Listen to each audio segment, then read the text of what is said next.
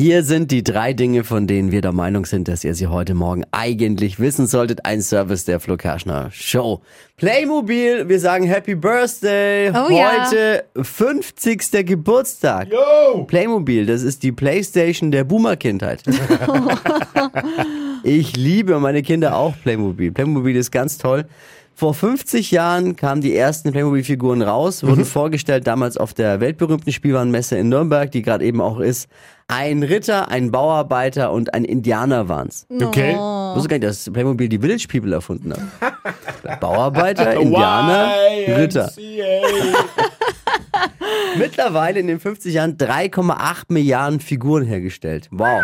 Krass. Und gefühlt sind alle Eltern schon mindestens auf die Hälfte draufgetreten. Oh ja, aui.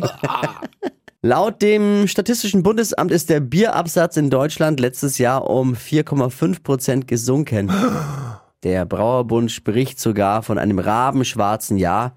Äh, Bei den Zahlen packt ein echtes nackte Braun, ne?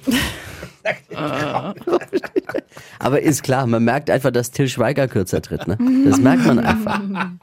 80 Prozent der Deutschen wollen laut einer Studie nur noch vier Tage in der Woche arbeiten. 80 Prozent, nur noch vier Tage.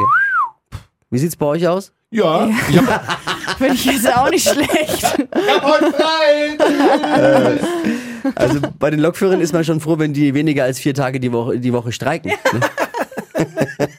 Das waren sie, die drei Dinge, von denen wir der Meinung sind, dass ihr sie heute Morgen eigentlich wissen solltet. Ein Service der Flo Kerschner Show. Ready für ein Wochenende? Yes. Oh yes, ich bin heiß. Na los,